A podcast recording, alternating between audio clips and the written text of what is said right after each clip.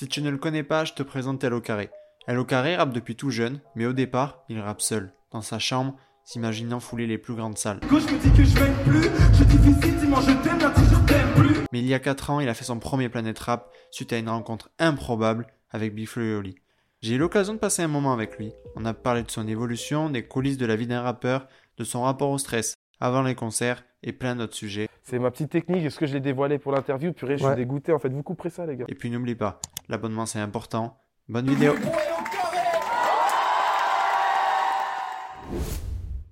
Salut Loïc. Déjà, je suis ultra content de te rencontrer, de passer ce moment avec toi parce que du coup, j'ai eu l'occasion, tu vois, de, de te voir euh, pas mal. euh, D'abord par le docu de Big Oli, tu vois, j'ai commencé à te découvrir.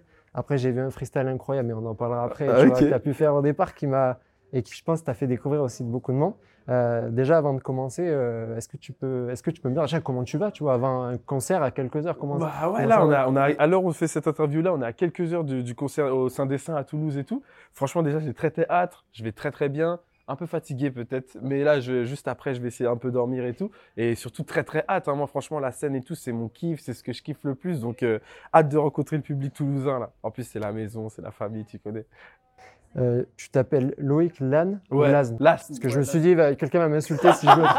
T'inquiète, non, Lasn, euh, la- Lasn, c'est le plus courant, ouais, ouais, c'est le plus Ok. courant. Loïc Lasn, ouais. Bon, en gros, tu viens du 92, donc là, on est à Toulouse, mais, euh, mais tu as un lien quand même euh, avec Toulouse. Pour, pour plein de choses qui sont passées, parce que tu es notamment produit donc, par Bonne Étoile, qui est, Qui est lié à Big Exactement, c'est ça, c'est ça. et on va en parler à mesure. Euh, Est-ce que tu peux m'expliquer tes débuts avec la musique Tu vois, comment tu es arrivé dans ce truc de dire, euh, tout ce truc qui t'anime, tu vois, où on sent que tu es dans ce truc tout le temps, de penser musique, de vivre musique, ça se sent même dans tes Ouais, morceaux, tu vois. Donc, comment tu plaisir. as rencontré, tu vois, comment Loïc et la musique se sont rencontrés Ouais, bah moi je crois que ça, ça a commencé en sixième, tu vois, quand j'avais 12 ans, un truc comme ça. J'étais fan de la section d'assaut. Moi, c'était la section d'assaut à fond, j'écoutais ça, je suis tombé sur, euh, sur leur freestyle à droite, à gauche, c'était mon kiff. Et donc je me suis dit, les gars, il faut que je fasse comme eux. Donc j'ai commencé au début à voler leurs textes, euh, voilà, je rappais sur leur, leur, leur musique. Et puis un jour, je me suis dit, mais je devrais me mettre à écrire un texte et essayer moi aussi, tu vois. Au début, c'était plutôt laborieux, mais, euh, mais euh, on n'a pas lâché. Je suis tombé amoureux de cette bêtise-là. Et, et depuis, voilà, Loïc est devenu le carré, le carré Loïc, etc. quoi. C'est c'est de là d'où c'est parti. Quoi. Sixième section d'assaut représente, représente.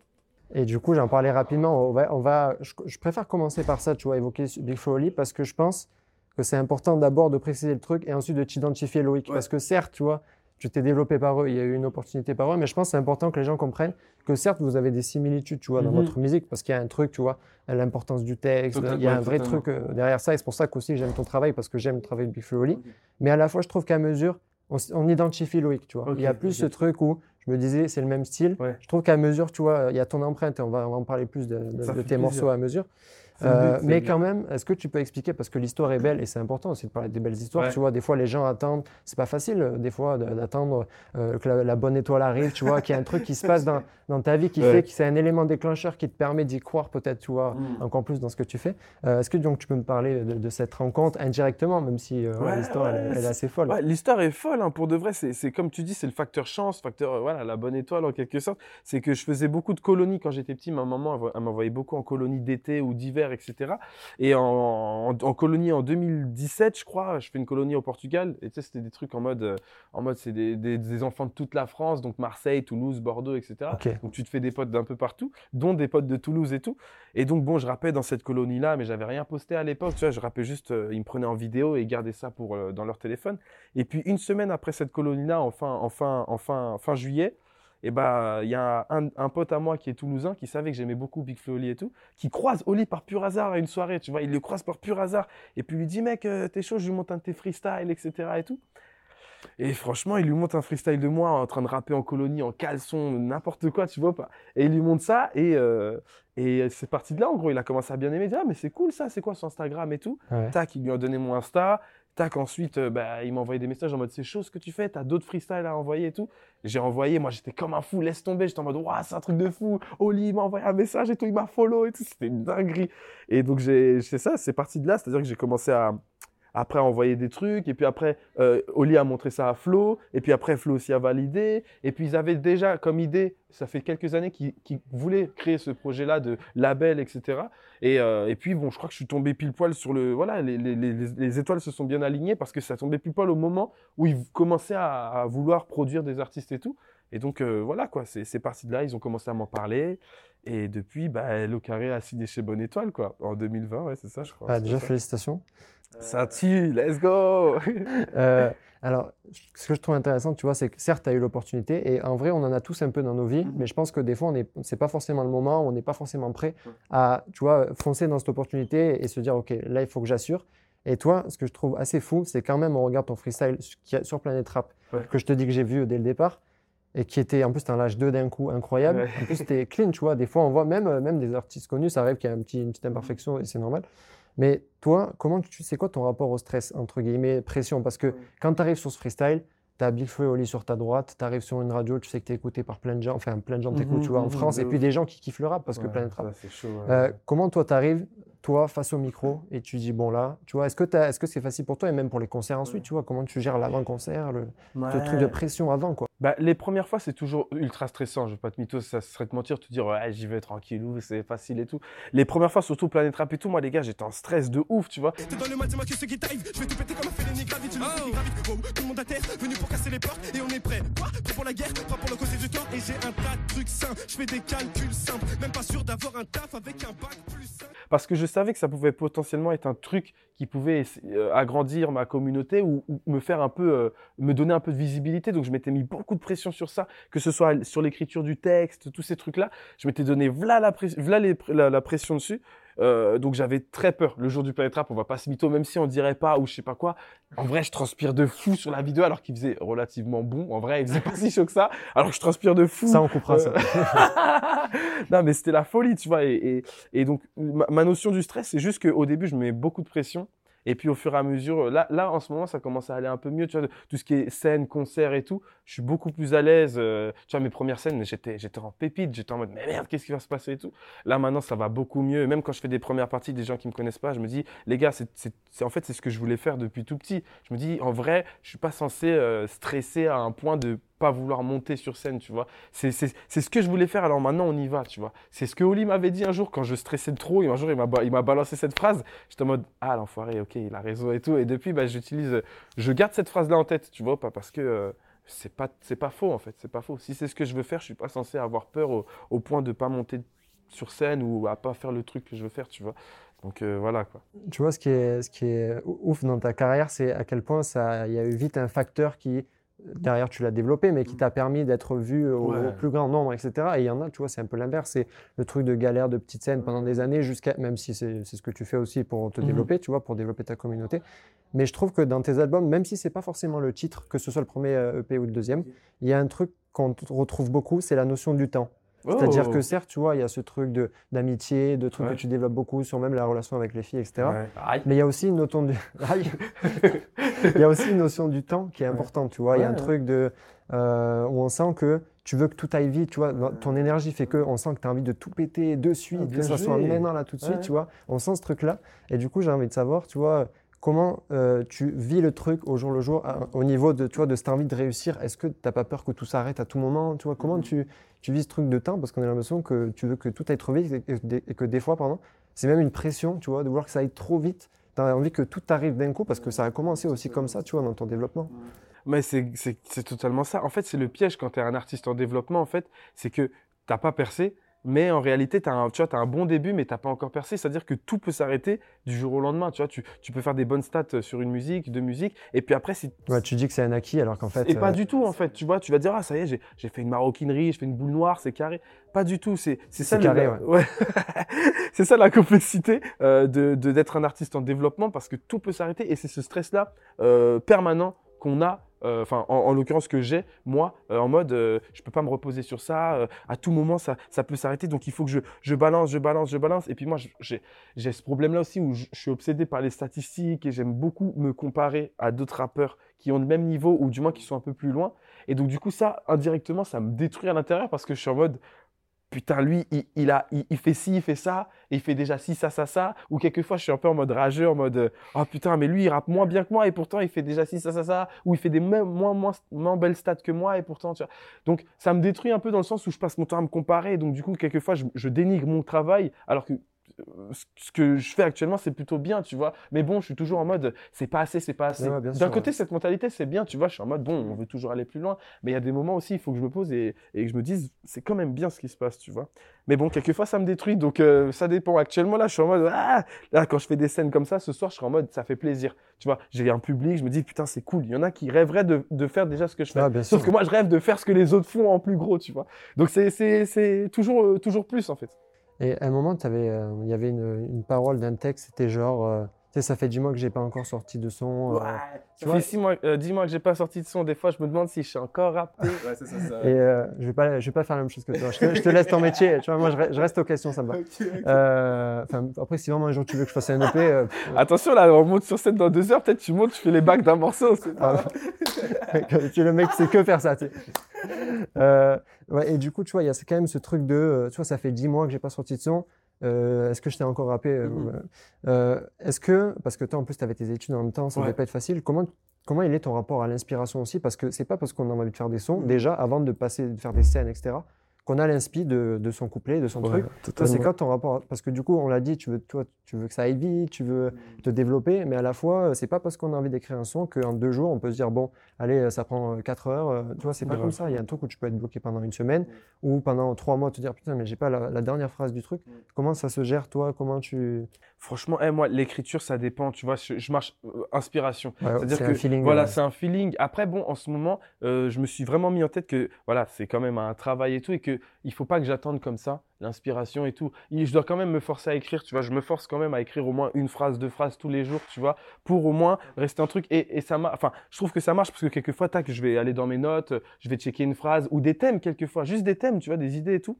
Et euh, non, non, moi, je, c'est comme ça que je marche en gros, inspiration, c'est-à-dire que dès que je suis bien inspiré, ok, on passe toute la journée dessus et tout, mais quand il n'y a pas, eh ben, je, je fais pas rien, je, j'essaie quand même de chercher au moins une idée de thème, ou bien je regarde un, un film ou un truc, ou même j'essaie de, de sortir avec les gars. Sais, Ouais, Il ouais. faut vivre des trucs aussi, tu vois, pas pour, des expériences. voilà, pour, pour aider euh, l'inspiration et tout. Donc, euh, c'est comme ça que ça marche. Je j'attends pas l'inspiration, j'attends plus. Avant, j'attendais. Maintenant, j'essaie de toujours la chercher, de pousser le truc, parce que euh, c'est un truc où là, ça commence à devenir euh, bah, sérieux. Enfin, ça devient un métier, donc il faut vraiment être sérieux. On est en développement. Si on veut euh, obtenir, euh, euh, si on veut passer de, en développement à confirmer, il faut, je pense, euh, ce, ce step-là de, de écrire euh, très souvent, tu vois. Moi, quand j'étais au collège, j'étais aussi très fan, et on en parlait tout à l'heure, Ouais. dans les coulisses de section d'assaut. Aïe, aïe, aïe, t'es un monstre. Allez, Ouais, là, ouais, ouais, S-X-I-O-N dans la maison, ouais. Et, euh, ils sont là Non, je sais oh putain.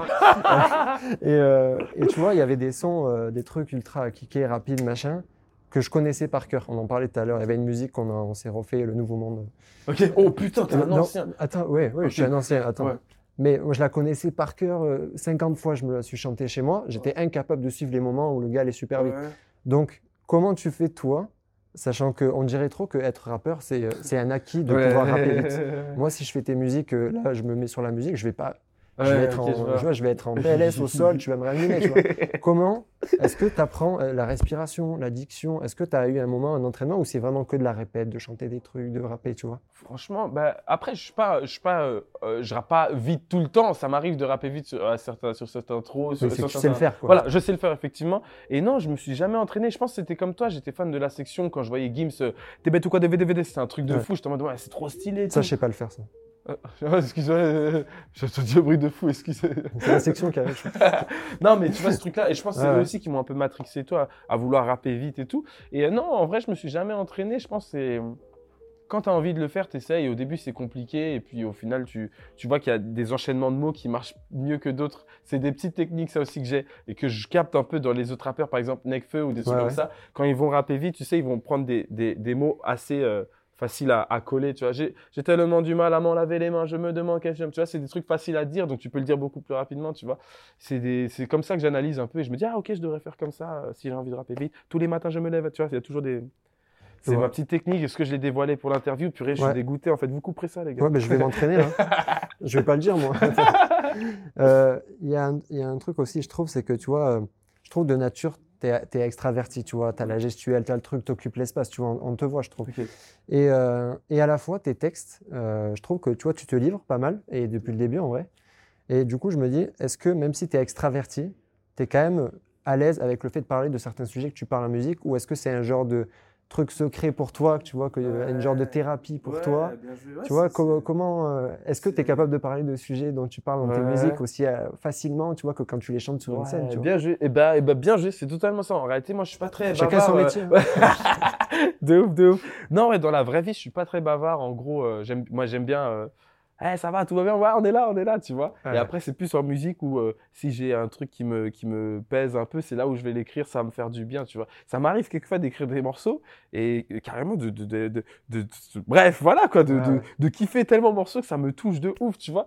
Et euh, non, pour moi, c'est ouais, c'est en guise de thérapie, tu vois. Quelquefois, il y a des choses que j'ose pas dire et tout, que tu comprends en musique, tu vois. Enfin bon, pas en... Ouais, si, c'est ça, ce c'est totalement ça, tu vois. Je préfère, j'aime pas trop parler en réalité. euh, je trouve ça relou, un peu barbant. Les mecs qui parlent tout le temps, ouais, j'ai fait ci, j'ai fait ça, je me sens comme si, ça y est. Mets-le en musique, comme ça les gens t'écoutent, quoi. Je préfère en tout cas. Après, il y en a qui, qui, qui le dépensent autrement, qui font euh, de la danse, qui, qui chantent, qui, Ouais. euh, je sais pas, qui écrivent juste des livres et tout, tu vois, ou d'autres qui, qui, voilà, ça dépend, ça dépend. Qui vont voir des psys, d'autres. Moi, je préfère écrire Ouais. tout ça. Euh, Là, je parle de la partie un peu coulisses, tu vois, mise en place, cré- création de, de- de tes textes, de ta musique.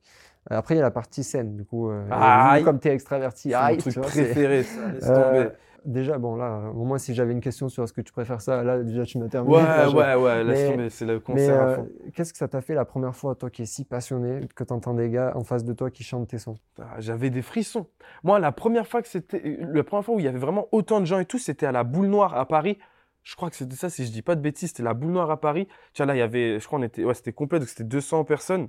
Et c'était genre, tout le monde qui connaissait Hello Carré, tu vois. Et ça m'a fait un bug parce qu'avant, je faisais des premières parties, tu vois, où, euh, bah, les gens, il y a deux, trois personnes qui connaissaient, mais pas grand monde, tu vois. Et là, par contre, il y avait 200 personnes qui chantaient à fond, des mamans s'inquiètent et tout. Donc j'étais en mode, waouh, ok, ça fait un truc. Ça fait un truc. Et qu'est-ce que c'est kiffant, tu vois ou pas? C'est trop kiffant.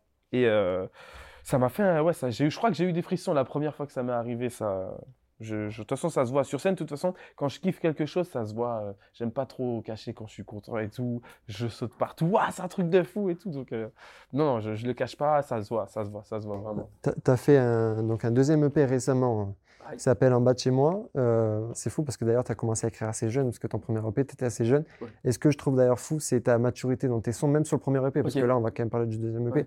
Mais le premier, franchement, moi, pour moi, je, voilà, je, je lâche une partie pris là, je te dis ce que Ok. je pense. Pour moi, sur le premier EP, par exemple, Bats-toi, Ouais. pour moi, si tu avais peut-être un niveau de notoriété à ce moment-là encore plus développé ou que tu étais. Ça aurait pu être une grande chanson française, genre. Je- Parce que tu vois, dans l'interprétation, toi, tu as un truc, et c'est ça que je kiffe dans tes Mhm. sons, c'est qu'on sent tes tripes, tu vois. Des fois, tu... il y a un truc, tu vois, Ouais, tu ouais, vois. Et ça, c'est pas un truc qu'on retrouve forcément dans les, dans, dans les... Parce que c'est une façon d'interpréter, Mhm. tu vois. Il n'y a pas tout le monde qui est dans ce truc-là. Euh, mais en tout cas, maintenant, il y a eu le deuxième EP, donc qui s'appelle En bas de chez moi. Pourquoi En bas de chez moi? En bas de chez moi, tout simplement. En fait, je trouvais que le premier EP, j'avais pas assez représenté, euh, parlé, euh, du moins représenté ou parlé de ma ville et mon quartier, tu vois. J'avais, en fait, c'était juste ce truc-là où j'étais en mode, ah, un peu deg, tu vois. euh, les gens me connaissaient, mais ça savait, on savait pas spécialement d'où je venais, tous ces trucs-là. Et tu sais, quand tu viens d'un quartier, etc., il y, a- toujours cette notion-là, tu sais, dans le rap, toujours cette notion-là de représenter d'où tu viens et tout, que j'ai pas assez fait, je trouve, dans le, dans le premier projet, que je voulais faire dans le deuxième, même si dans les textes, dans les paroles, je j'en parle pas encore assez, je me suis dit au moins si je dédie le nom et la cover à ma ville, à ma cité et tout, ce serait déjà euh, un beau pas, un beau, un beau, euh, un beau présent en fait, un beau cadeau, tu vois. Donc euh, c'est pour ça qu'en fait j'ai voulu faire en bas de chez moi parce que c'était en mode voilà, viens voir en bas de chez moi, Mhm. on tourne ça en bas de chez moi, euh, bienvenue en bas de chez moi quoi, tu vois ou pas. Et au fur et à mesure, je pense que les, les prochains morceaux, on essaiera d'un peu plus en parler, euh, ce truc-là et tout, de, de, de, de- voilà, ma ville, euh, mon quartier et tout, quoi. C'est- Je trouve ça important. Il y a, une, il y a un truc qu'on retrouve sou- souvent aussi, je trouve, c'est un peu la, pas ta place dans la société, mais globalement, tu sais, il y a des réflexions là-dessus. Euh, tu sais, il y a plusieurs morceaux, notamment Nu- Nul avec les filles, Mhm. même avec les filles précisément, etc. Euh, et je trouve qu'il y a un autre truc, et ça doit être pas facile, parce qu'en vrai, je trouve des EP, tu vois, c'est un genre de laboratoire un peu, j'ai Ouais, l'impression, euh, parce que exactement. jamais fait d'EP. Hein. Exa- Il jamais, attention. J'attends ta confirmation. mais, mais on fera un feat. Pardon, je, je- Ça, mais, mais, euh, Mais ouais, Ouais, c'est un et donc, laboratoire. tu vois, c'est un laboratoire. Tu te testes aussi, tu apprends parce que c'est pas encore un engagement d'album, etc. Est-ce que entre le premier et le deuxième, tu commences à trouver peut-être ta patte artistique, tu vois, ta vision un peu de la musique, parce que là, tu testes plein de sons, Mhm. plein de styles. Est-ce que tu commences à avoir une direction, tu vois, de, de ce que tu aimes vraiment, de ce que tu as envie de faire, tu vois? Ouais, c'est ça. En, en gros, comme tu dis, les EP, c'est plus des laboratoires, donc tu testes un peu plein de trucs. Il n'y a pas besoin, pas besoin d'avoir une ligne directrice sur le projet, tant que c'est un peu ton univers et tout. Donc, ouais, moi, mon, mon objectif avec le premier et le deuxième, c'était un peu voir où est-ce que je pouvais emmener mon, mon public, jusqu'à où il pouvait aller. Tu vois, Ouais, ouais. De base, je sortais des freestyles full rap, et puis je me suis dit, premier EP, je vais sortir Comme un truc beaucoup d'ailleurs, il y a une évolution, Tu il y vois a ou une pas variation. C'est ça. une- Et je me suis dit, est-ce que, si j'essaye des trucs nuls avec les filles, guitare et tout, ça va passer? Est-ce que si j'essaye des trucs un peu club, comme fan club, un truc qui tape, tu vois? Donc c'est vraiment, j'expérimente un peu tout, je check ce qui passe, ce qui passe moins bien. Et puis après, ça me permet aussi pour l'album de pouvoir bien filtrer et aller sur un truc qui va tout droit et qui va, qui va plaire euh, au max de monde tout en restant moi-même et en me faisant kiffer, tu vois. Donc ouais, c'est plus un laboratoire, euh, j'essaye un peu tout, tu vois. Si là, je te dis, euh, ce soir, tu peux. Bon, là, tu as un concert. On Ouais. oublie le concert. Tu dois partir en sud avec le mec de ton choix pour faire un feat là, maintenant, là. Sans histoire de paix ou pas, tu calcules pas, tu dois faire un son ce soir avec quelqu'un. Tu me dis qui Rappeur En français dehors de moi. hein, mais... Rappeur français, je te dirais Necfeu. Ouais. Necfeu que je kiffe beaucoup. Après, pour le rêve de, le rêve de gosse, je te dirais euh, Gims. Gims, euh, ce serait un truc de fou. euh, ce serait un truc de fou. Genre, Derrière, ça fait. Ouais, ça, ça, ouais, ça, je sais pas, c'est mon, tu sais, ce serait un rêve de gosse en mode, euh, en mode Gims et tout. Après, Big Flo Olid, ces trucs-là, c'est, bien sûr, c'est, c'est rêve, mais bon, ça, tu vois, vu que je les connais, c'est un peu plus euh, palpable, ce, genre de, choses à faire, tu vois. C'est là, je, je, suis dans mon imagination, ouais, Nekfeu ou Gims. Muggy What I Know. Ouais, nous, on fera, on fera un truc de fou. Ouais, ouais, si, si, si. T'inquiète, ça va le faire. Et c'est quoi là, pour l'instant, le meilleur moment de ta carrière? Le truc le plus fort, tu vois, où tu dis, oui, ce moment-là, Ouais, quelque je chose que l'ai, je l'ai, je l'ai. Je, je fais genre, je réfléchis, mais je l'ai. C'était là, il y a- c'était le 20 28 octobre, c'était à la maroquinerie. C'était ma, donc ma deuxième date en tête d'affiche à Paris. Ouais. on avait fait la boule noire.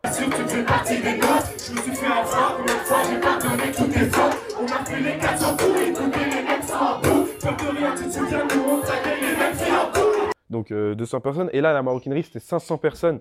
Tu vois, Paris, donc à domicile. Et c'était un truc de fou. Là, pour de vrai, voilà, il y a, y a mes gars derrière qui confirment et tout. C'est vraiment genre, euh, c'était là la plus belle expérience de ma, pour le moment en tout cas, de ma carrière. Parce que là, tu as, 500 personnes qui chantent tes chansons. Tu te dis, putain, c'est bien, on avance, tu vois. Il y a des moments où tu es en doute et tout. Tu te dis, est-ce que finalement, je suis pas un artiste en déclin Je suis pas terminé, je suis pas finito?